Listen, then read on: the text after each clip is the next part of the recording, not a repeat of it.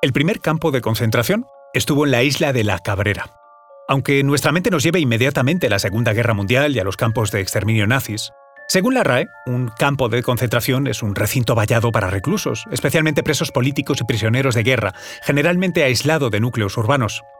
Y lo cierto es que el primer campo de concentración de la historia es muy anterior a los nazis y, aunque efectivamente estaba aislado de cualquier núcleo urbano, ni siquiera necesitó un vallado para evitar que los presos escapasen.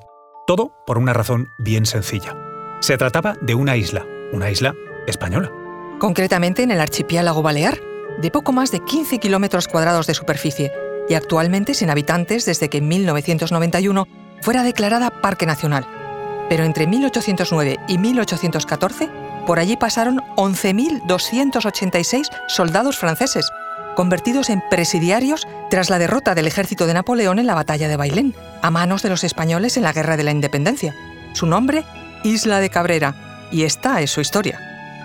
Descubrimos los enigmas ancestrales en torno a la muerte, las escenas de los crímenes, sacrificios y suicidios que se cometieron en la antigüedad y que gracias a un proceso de momificación nos han llegado hasta el presente Arqueología de la Muerte. Estreno el 18 de marzo en el canal National Geographic. Soy María José Rubio, historiadora y escritora. Y yo soy Luis Quevedo, divulgador científico. Y esto es Despierta tu curiosidad, un podcast diario sobre historias insólitas de National Geographic. Y recuerda, más curiosidades en el canal de National Geographic y en Disney Plus. El 22 de julio de 1808, tras las capitulaciones de Andújar, España estaba en poder de un total de 18.000 soldados prisioneros franceses.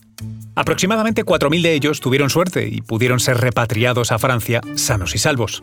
Parte del resto, menos afortunados, fueron repartidos entre Cádiz y las Islas Canarias, donde algunos tuvieron una vida más o menos digna, trabajando y llegando a relacionarse incluso a casarse con mujeres de la zona. Pero hubo 11.286 soldados franceses que no tuvieron la misma suerte. Y, en abril de 1809, partieron rumbo a lo desconocido, la isla de Cabrera. Aquella era y sigue siendo una roca quemada al sur de Mallorca. Tiene un único manantial de agua que ya en el primer año del cautiverio de aquellos miles de soldados franceses se secó en pleno verano.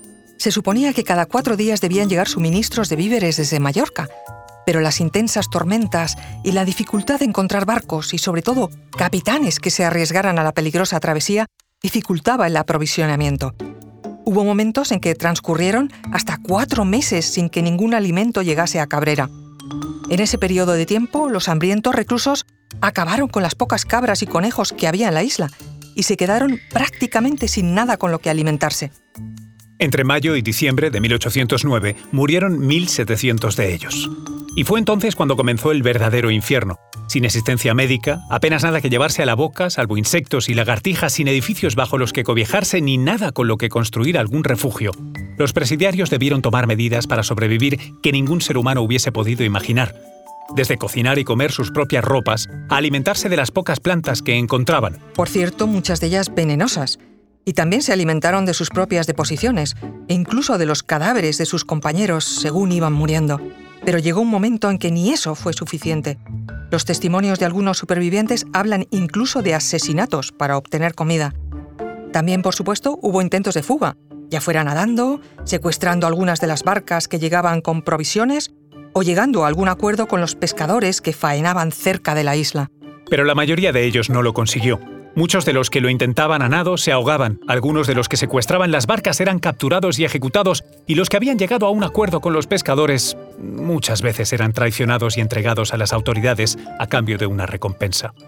Todo lo cual conllevaba una represalia por parte del gobierno español, el retraso de envío de víveres a la isla.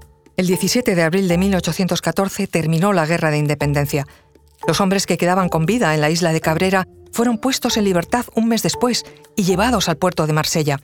Escuálidos y muchos de ellos enloquecidos por la dura supervivencia, ni siquiera fueron recibidos como héroes por su gobierno. Fueron abandonados a su suerte en una Francia en la que ni siquiera se conocía su dramática historia. Y es que de los 11.286 prisioneros de la isla de Cabrera, solo 4.250 salieron de ella con vida. Es decir, más de 7.000 muertos en apenas cinco años de cautiverio. En 1851, Napoleón III, con la lección bien aprendida de lo que había sido la isla de Cabrera en el pasado, hizo de otra isla, la del Diablo, en la Guyana francesa, un presidio muy similar.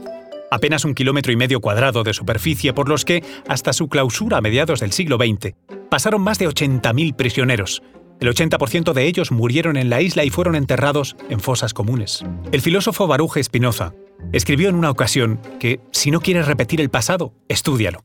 Sin duda una lección siempre pendiente, la del respeto a la dignidad humana y el respeto a los derechos humanos.